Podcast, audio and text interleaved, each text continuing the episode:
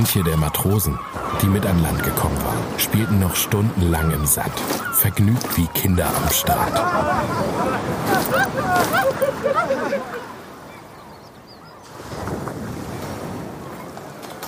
Danach schlenderten wir durch die Straßen und müssen dabei den Eindruck gemacht haben, als wären wir betrunken. Wir waren so lange auf Skiern oder anderen Schneeschuhen unterwegs gewesen und so heftig vom Meer hin und her geworfen worden, dass wir verlernt hatten, normal zu gehen. Unsere Haut war rau, wie eine Muskatreibe. Und unser Haar war lang, struppig und großzügig mit grauen Strähnen durchsetzt. Obwohl der älteste von uns nicht einmal 35 Jahre alt war.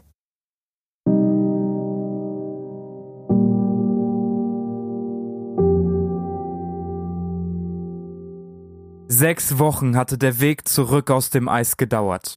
Die ersten Tage musste sich die Belgica durch ein Labyrinth aus Schollen bahnen. Es gab Dutzende Zusammenstöße und bei jedem Crash mit dem Meereis splitterte das Holz. Einmal wären sie knapp mit einem Eisberg kollidiert, Sommers hatte die Dampfmaschine beim Wendemanöver fast zur Explosion gebracht. Um das Schiff vor den harten Eisschollen zu schützen, hatte die Crew Pinguinkadaver als Puffer von Deck gehängt. Wie wahnsinnig waren die Männer dem festgefrorenen Eis am Steuerruder mit Äxten und Hacken begegnet. Lequant verspürt trotz der unglaublichen Erschöpfung auch ein bisschen Traurigkeit in seinem Herzen aufsteigen. Spätestens jetzt ist es Zeit, sich von Wienke und Danko endgültig zu verabschieden. Krachend und ächzend ist die Belgica durch die Bellinghausensee zurück nach Süden gedampft. Als sie die Eisgrenze passiert hatten und endlich im weiten Wasser des so lange ersehnten Meeres angekommen waren, wurden sie von einem furchtbaren Sturm begrüßt. Ihr Schiff wurde hilflos in den Wellen hin und her geworfen und sie mussten ihr Ankertau kappen. Erst da bemerkten die Männer, dass nicht nur sie selbst in einem furchtbaren Zustand waren. Die Belgica war es auch. Sie würden keine längere Reise mehr in diesem halben Wrack überleben. Und eine zweite Expedition, wie der Orden des Pinguins sie geplant hätte, wäre völlig undenkbar. So haben sie Kurs auf Punta Arenas genommen, dem nächsten größeren Hafen in dieser sturmumtosten Gegend. Dort, wo vor fast anderthalb Jahren die Sache mit Van Damme und Watzee passiert ist. Ein Zuhause war die Ansammlung von Häusern und Bars nicht wirklich, aber die Erleichterung, endlich festen Boden unter den Füßen zu haben, hat alles wettgemacht.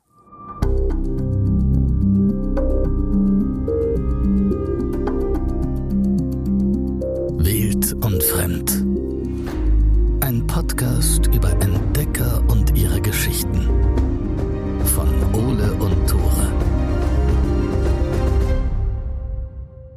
Moin! Herzlich willkommen.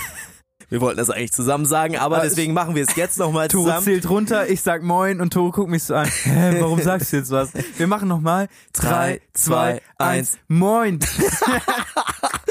Moin, herzlich willkommen zu Wild und Fremd, eurem Abenteuer-Podcast. Bitte gebt uns Bewertungen auf Spotify. Es ist so crazy, ne? Tore und Papa sind in diesem Game so komplett zu 100% drin. Und sobald wir eine Bewertung auf Spotify bekommen haben, Wir freuen uns. Tore mir eine wir WhatsApp. freuen uns. Aber wir freuen uns wirklich über jede einzelne Bewertung. Komplett, komplett. Das ist Weil uns wirklich das auch crazy. voll hilft, so an größere Gesprächspartner und Gesprächspartnerinnen dran zu kommen. Wir teasern jetzt noch nichts. Ey, ganz im Ernst, wir schreiben Leute an und die Leute antworten teilweise, weil sie sehen, ey, das ist ein halbwegs ernstzunehmender Geschichtspodcast. Ja, ja, und das sind Promis, zumindest für uns. So. Das sind Promis. Wir sind die Promis. Wir sind hier die Promis, genau. Yes, Tore hat noch eine Kleinigkeit vorbereitet für unsere Folge heute und Ole danach auch. starten wir auch, direkt ne? rein. Ja, du aber du okay. fängst an. Okay, du wolltest ich ja unbedingt anfangen. Ich äh, mach, ich imitiere einen Sänger Okay, und du musst raten, wer es ist. kein Problem. Ähm. Ohne Lust. Do the song. Das ist eine Ich- Mischung gewesen. Herbert Grönemeyer, Ja. sag ich. Okay, ist auch richtig. Nein, echt jetzt? ja, wirklich. Okay, wir skippen diesen Part komplett. Da bin ich aber sowas von raus. War es echt Herbert Grönemeyer? ja, Nein, das war wirklich, ein doch, Joke, Nein, oder? das war wirklich. Okay, das ist der erste Name, der mir eingefallen ist einfach. Heute geht's aber nicht um Herbert Grönemeyer, heute geht's wieder mal um die Belgica-Expedition. Alle, die es nicht gefeiert haben, keine Sorge, das hier ist der letzte Teil. Wir wollen uns heute nur noch mal darüber unterhalten, was eigentlich mit Cook passiert ist, mit Amundsen, mit de Jalach und vor allem auch mit LeCointe. Ihr habt ja schon ein paar Schnipsel aus den Interviews gehört, die wir mit Marie und Julian geführt haben. Auch die beiden wollen wir heute nochmal zu Wort kommen lassen und vielleicht auch so ein bisschen darüber sprechen, was überlebt haben nach so einem krassen Abenteuer eigentlich wirklich bedeutet. Denn einfach nur nach Hause zu gehen und sich über die coole Zeit zu freuen, ist es nämlich nicht. Diese Expedition, auch wenn die Männer jetzt alle in teuren Hotels und Punta Arenas schlafen, sich endlich wieder die Bäuche vollschlagen mit Süßkram und Fleisch, das war einfach eine fucking traumatische Erfahrung für alle Teilnehmer. Manche haben es besser weggesteckt als andere, aber niemand wird diese Zeit jemals vergessen können. Das dauert, bis man das checkt. Erstmal überwiegt bei den Männern die unglaubliche Erleichterung, wieder Land unter den Füßen zu haben, wieder was Vernünftiges essen zu können. Aber selbst in Punta Arenas merken die Männer schon, dass die Expedition ihre Spuren hinterlassen hat. Das merken die vor allen Dingen an den Frauen, die da rumlaufen, ja. weil die Frauen die angucken und dann so einen Riesenbogen um diese Männer gehen, die da langlaufen. Ja. Weil wir müssen uns vorstellen, die Männer haben schwarze Fingernägel, schwarze Fußnägel, ultralange Haare, komische Frisuren von Cooks Schneidewettbewerb da ja, und laufen dann so in so einer Gruppe durch die Straßen. Also ab zum Friseur, ab zum Schneider, die Männer waschen sich, lassen sich neue Anzüge schneidern, neue Frisuren geben. Selbst die Matrosen werden alle richtig schön gestriegelt.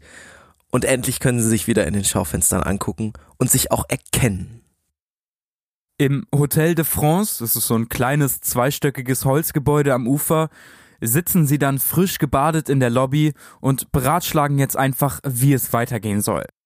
Klar, ihre Ankunft hat sich schon rumgesprochen und instant kommen auch so Beamte und Politiker aus der Stadt zu ihnen und fragen sie aus. AKA, habt ihr zum Beispiel Ureinwohner getroffen in der Antarktis? Was laufen da für Leute rum? Sind da vielleicht Aliens am Start? Sowas halt. Genau, die haben auch gefragt, habt ihr den Pol? Seid ihr zum Pol geschippert? Das zeigt aber, wie wenig die Leute wissen, ne? Kannst du dich noch an die Szenen erinnern, als die Belgica losgefahren ist? Dujalach musste ja so eine Art Museum aus der Belgica machen, um noch so ein paar Einnahmen zu kassieren für die Expedition. Ah, yes. Weißt du das noch? Klar. Und dann auch die Leute gefragt haben so, hä, aber könnt ihr nicht einfach bis zum Südpol segeln? Oder ich habe gehört, wenn man zum Nordpol segelt, dann fällt man einmal durch die Erde durch und ist dann beim Südpol das doch viel einfacher und so. Und das sagt einfach so viel über die gesellschaftliche und wissenschaftliche Lage vor ein bisschen mehr als 100 Jahren aus. Ne? Es ist nicht so lange her, als das alles passiert ist. Alle Ideen, vielleicht doch nochmal loszusegeln und wenigstens noch die Subarktis zu erforschen, werden nach und nach verworfen. Die Belgica ist ramponiert und die Männer wollen verständlicherweise erstmal kein Eis mehr sehen. Anfang April erklärte Gerlach die Expedition offiziell für beendet. Die Crew wird von ihren Pflichten entbunden. Ab jetzt darf jeder selbst entscheiden, wann und wie er nach Hause zieht. Rakowica, Drobowolski und Artowski bleiben alle in Südamerika. Die haben wahrscheinlich ziemlich Bock auf die Wärme. Vielleicht trauen sie sich auch erstmal nicht auf dem Schiff. Da forschen sie dann weiter.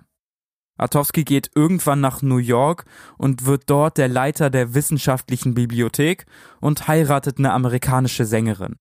1919 nimmt er als wissenschaftlicher Experte an der Pariser Friedenskonferenz teil und war mit für die Versailler Friedensverträge nach dem Ersten Weltkrieg verantwortlich.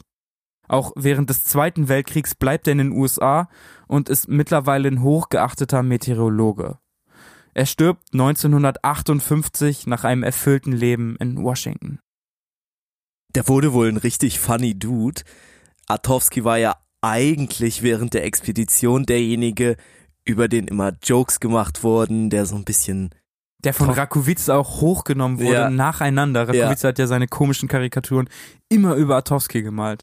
Es kann gut sein, dass ihm so diese Jungsgesellschaft da anderthalb Jahre lang ganz gut getan hat. Er bewahrt sich wohl seinen trockenen Humor und wer weiß, vielleicht hat er auch Jahre nach der Expedition noch aus Gewohnheit in ein sehr, sehr kleines Notizbuch geschrieben. Adrien de Gerlach, der Kommandant, kann sich nicht ganz von der Belgica trennen. Mit einer kleinen Besatzung macht er sie zumindest wieder fahrtauglich und sticht dann ein paar Wochen später in See Richtung Heimat. Ein kleines Problem gibt es. Sommers hat die Dampfmaschine nämlich zu Tode gequält. Die funktioniert so gut wie gar nicht mehr. Sie müssen jetzt also nur mit Segeln über den Atlantik fahren.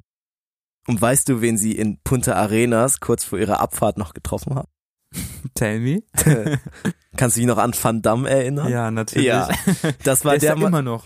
Ja, der ist immer noch da. Das war der Matrose, der in der ersten Folge gemeutert hatte. Der läuft da tatsächlich immer noch rum und fleht de Gerlach an, wieder anheuern zu dürfen und ihn mit nach Hause zu nehmen. Also nichts mit, ey, ich erzähle in Belgien rum, wie schlecht diese ganze Expedition war und wie mies ich behandelt wurde. Der kommt da also ziemlich unterwürfig an und sagt einfach, ey, bitte, bitte nimm mich mit. Ja. Wahrscheinlich hat de Gerlach in dem Fall keine andere Wahl gehabt. Er muss zusehen, dass er das Schiff überhaupt ausreichend bemannen kann und muss Van Damme also mitnehmen. Ziemlich krass, wie ich finde. Ja, auch so ein Überbordwerfen von Prinzipien auf beiden Seiten, ne? Der Gerlach hätte guten Grund zu sagen, ich werde nie wieder was mit dir zu tun haben und Van Damme genauso.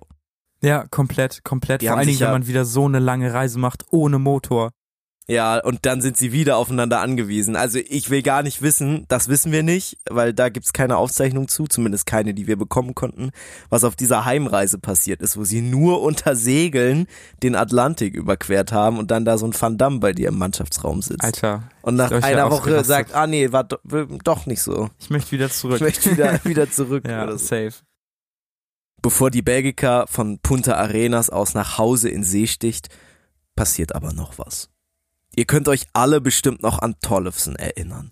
Der Matrose, der irgendwann unter Deck durchgedreht ist und nicht mehr gesprochen hat.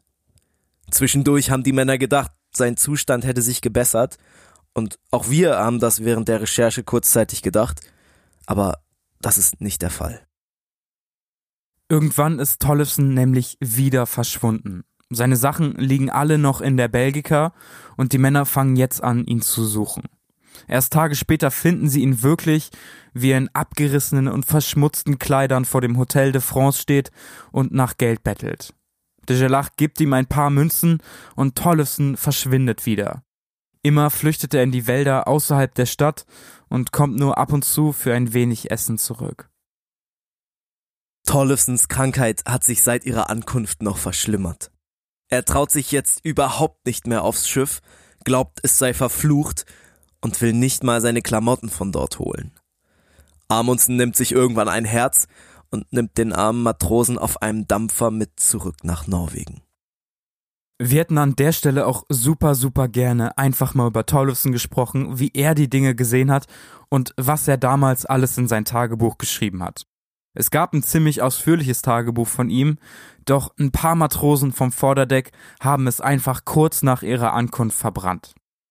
LeCointe hat das übrigens überhaupt nicht gefeiert. Der hat später in sein Tagebuch geschrieben, ich distanziere mich von dieser Aktion. Wir haben hier ein unfassbar wertvolles Dokument verloren von einem Menschen, der wahrscheinlich krasser als alle anderen von dieser Dunkelheit und dieser Angst erfüllt war, als sie im Eis eingeschlossen waren.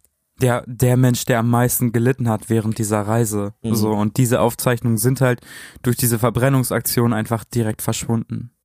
Aber zeigt natürlich auch wieder, wie viel Angst die Männer vom Vorderdeck eigentlich vor Tollefsen hatten. Ne? Das waren ja die, die mit ihm quasi täglich zusammengelebt haben. Vielleicht haben die ihn auch einfach nicht gut behandelt und haben im Tagebuch relativ schnell die Stellen gefunden, an denen Tollefson über sie gesprochen hat. Das kann auch sein. In Norwegen angekommen, versucht Tollefsen sich als Arbeiter für das Verlegen von Telefonkabeln. Doch richtig gesund wird er nie wieder. Irgendwann nehmen die Panikattacken und der Wahn wieder zu. 1909 flüchtet er wieder grundlos von zu Hause und 1910 wird er offiziell als psychisch krank staatlich betreut. Ein paar Jahre später sperrt man ihn in eine Psychiatrie ein, wo er bis an sein Lebensende mit 76 Jahren eingewiesen bleibt. Also er ist dort in Gefangenschaft auch gestorben. Und wir wissen auf jeden Fall, also dort gab es Berichte von Patienten, die mit Gurten ans Bett gefesselt wurden und dort wurden auch regelmäßig Elektroschocks angewendet. So eine ziemlich klassische Irrenanstalt in ja, dieser Zeit. ja, eine einfach. Irrenanstalt. Das und ich ist finde, das dieses, richtige Wort. safe, dafür. dieses Tollefson-Beispiel zeigt einfach wie kein anderes Beispiel, wie schlecht es dir selber nach so einer Expedition ergehen kann. safe, die haben ihr Hauptziel nicht erreicht, aber die haben trotzdem so lange in der Antarktis überlebt. Sie haben so krass gekämpft, so viel hinter sich gebracht. Sie kommen nach Hause und Tollison geht's einfach genauso schlecht wie während dieser ganzen Reise. Ich glaube, Tollefson ist auch derjenige, nach dem Julian sein Buch benannt hat. Amundsen dagegen, der macht eine wirklich, wirklich unglaubliche Karriere. Obwohl natürlich auch er gezeichnet ist von der Expedition, plant er schon während der Fahrt nach Norwegen seine nächste Reise. Schon bald wird er als erster Mensch überhaupt die Nordwestpassage durchfahren und in einem unglaublichen Wettlauf mit Robert Scott den Südpol entdecken. Das ist wahrscheinlich alles Stoff für weitere Folgen. Amundsen kommt auf jeden Fall nie wieder los von den Polargebieten, fast irgendwie so, als hätte ihn die Belgica-Expedition besessen gemacht. Trotz des wahnsinnigen Erfolgs wird Amundsen im Lauf seines Lebens immer verbitterter. In seinen Memoiren schreibt er von seinem Hass auf de Gerlach und nur zu LeCointe und Cook hat er bis zum Ende ein freundschaftliches Verhältnis. Der Orden des Pinguins hält also weiter zusammen. Am 18. Juni 1928 steigt ein kleines Flugzeug von Tromsø aus in den nördlichen Himmel. Die Besatzung will eine Polarexpedition retten, die in der Nähe des Pols verschollen gegangen ist. Mit an Bord ist ein mittlerweile 56-jähriger Norweger, der nur zu gut weiß, wie es sich anfühlt, verloren im Eis zu sein. Das kleine Flugzeug wird nie wieder gesehen. LeQuant, der Kapitän, hat seit der Belgica-Expedition erstmal genug von Polarreisen. Er gibt sich mit einem leitenden wissenschaftlichen Posten in der Sternwarte von Belgien zufrieden und lebt ziemlich zurückgezogen. Einzig die Korrespondenz mit Cook und Amundsen lässt die Zeit auf der Belgica für ihn immer wieder lebendig werden. Im Ersten Weltkrieg wird er wahrscheinlich von den Deutschen gefangen genommen, kommt danach aber wieder frei. Mit 60 stirbt er dann in Belgien. Henry Sommers, der Chefmaschinist, laut LeQuant die stärkste Kehle der Expedition. Wir erinnern uns an das Tasting an Weihnachten. Der Megatrinker. Sommers kommt wieder, ist 36 und er hat, ich glaube, zwei Kinder zu Hause. Die wollen alle natürlich unbedingt Briefe haben aus der Heimat und vor allen Dingen er von seiner Frau und seinen Kindern. Klar. Das Problem ist, dass die Briefe aber schon weitergeschickt wurden nach Melbourne weil alle dachten, ach, die kommen eh nicht nach Punta Arenas, die kommen dann wenn nach Melbourne, mhm. wenn sie überhaupt noch kommen. Das war ja, das war ja überhaupt nicht sicher, dass die Klar. überhaupt noch da sind. Und in einem dieser Briefe, die Sommers dann aber erst wesentlich später zu lesen bekommt, es steht drin, dass sein eines Kind gestorben ist.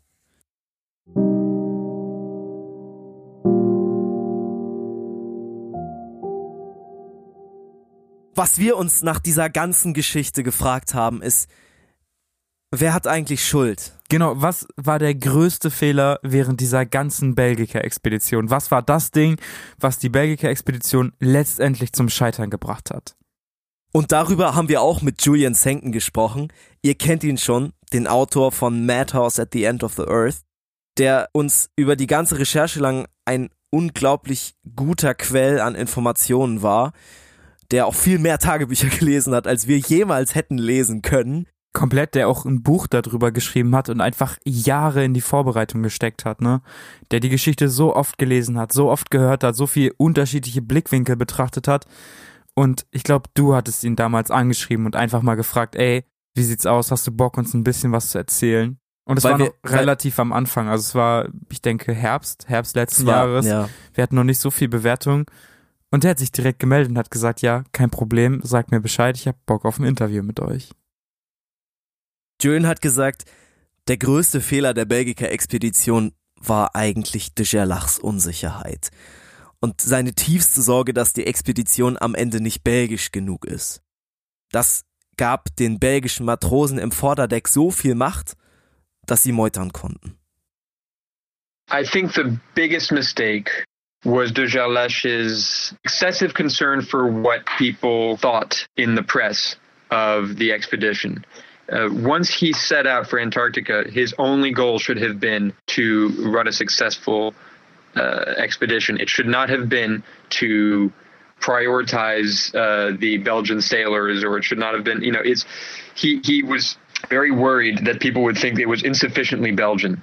Uh, and that the press would write about this as as somehow an embarrassment that the fact that, that almost half of the crew was not Belgian or that the doctor was not Belgian or that the scientists were not Belgian. And so he did everything he could to prioritize the Belgian crew. And what that did is that it gave these subpar um, Belgian sailors an undue amount of influence, and they were able to basically take advantage of him. They they they almost mutinied.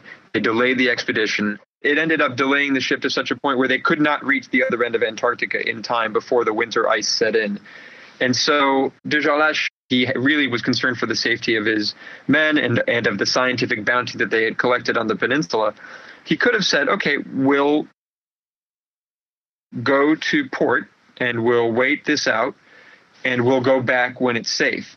But he was un, he was uh, so uncertain of whether more people would mutiny, uh, of whether people would respect his decision, of whether he would have enough funds um, to sent to him that um, he decided it would be much better to risk the lives of his men and the expedition itself by sailing straight into the ice and pursue a, a southern record in that in that region. Um, and that was, a, in, in a lot of respects, a disastrous decision. De Gelachs Nationalstolz hat ihn dazu getrieben, einfach das Risiko einzugehen, im Eis zu überwintern. Und am Ende haben drei Menschen ihr Leben verloren. Wir haben Julian gefragt, was er glaubt, warum sich immer wieder Menschen aufgemacht haben, in die Polargebiete zu reisen. Warum sie diese unglaublichen Entbehrungen aufgenommen haben und warum uns diese Reisen bis heute faszinieren. There was a fascination with those extremes of the earth before people had ever set foot on them. I mean, people knew it got colder the further you went towards the north and the further you went towards the south.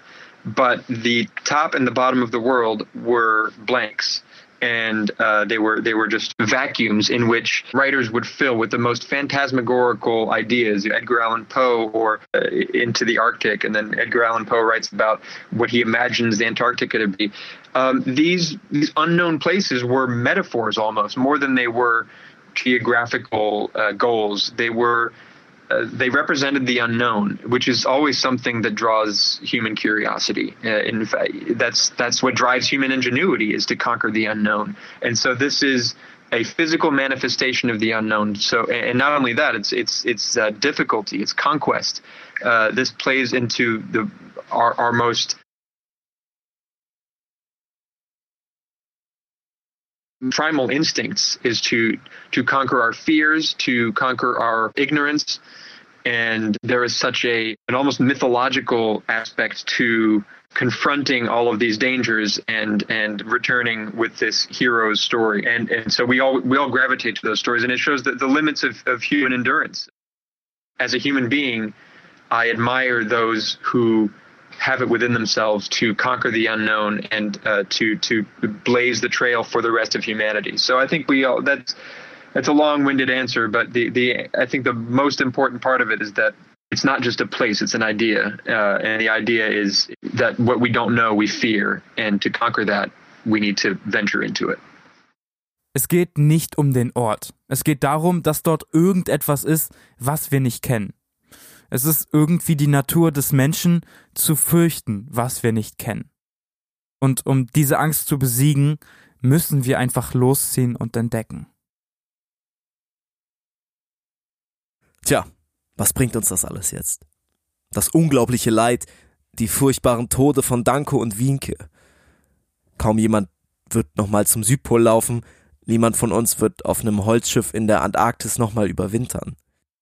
Julian hat gesagt, es geht auch gar nicht darum, jetzt nochmal eine krasse Reise zum Südpol oder so zu machen, sondern es geht darum, die eigenen Ängste zu überwinden. Also für sich selbst zu sagen, wovor habe ich eigentlich Angst? Und dann genau das zu tun. in my in my own way, as I'm sure you in your own way, uh, I have put myself to to uh, through these little through these tests of my own fortitude, I, I you know, I, and and my own endurance of the cold. I think one one thing that gave me a taste for the cold was I go every year with a friend to a, um, a house on an on an island in New Hampshire on a lake that freezes over, and we cook outside. There's no heating. It's an unbelievable experience. It just it it it braces you. It focuses your thinking. It's beautiful. It's solitary, uh, and I when I was lying on the ice the last time I did that, looking up at the stars. Um, I was thinking very much of, of Frederick Cook lying on the ice and, and wanting to sleep outside despite it being minus 20 Celsius in order to admire the southern lights. Um, and so the exploits of these polar explorers should inspire us to, to, to seek out our own limits. That doesn't mean that we should put our lives at risk doing it, but that we could find some value in in uh, confronting ourselves and experiencing the elements and uh, combating our fear.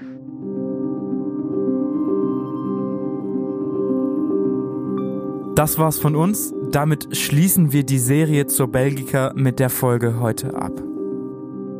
Wir hoffen, wir konnten euch ein bisschen mitnehmen auf dieser gigantischen Reise. Leute, es hat unfassbar Spaß gemacht, diese Miniserie vorzubereiten, vorzutragen, am Ende zu schneiden und in endlosen Wochenendnächten vorzubereiten und dann hochzuladen auf Spotify, YouTube und Co. Wir hoffen natürlich, es hat euch genauso viel Spaß gemacht. Schreibt uns gerne ganz viel Kritik auf YouTube, auf Instagram, auf Spotify, wo auch immer. Wir lesen auf jeden Fall alles. Wir versuchen Sachen zu ändern und wenn ihr wieder Bock auf Miniserien habt, dann schreibt uns einfach. Besser kann man es eigentlich nicht sagen. Hat sich schon fast angehört wie ein Abschied, aber keine Sorge, in einer Woche gibt es wieder eine normale, nicht ganz normale reguläre Folge, muss man dazu sagen. Es ist eine kleine Special-Folge. Die Weihnachtsfolge. Die eigentlich für Weihnachten geplante Folge kommt dann. Wir sehen uns dann. Bis dahin.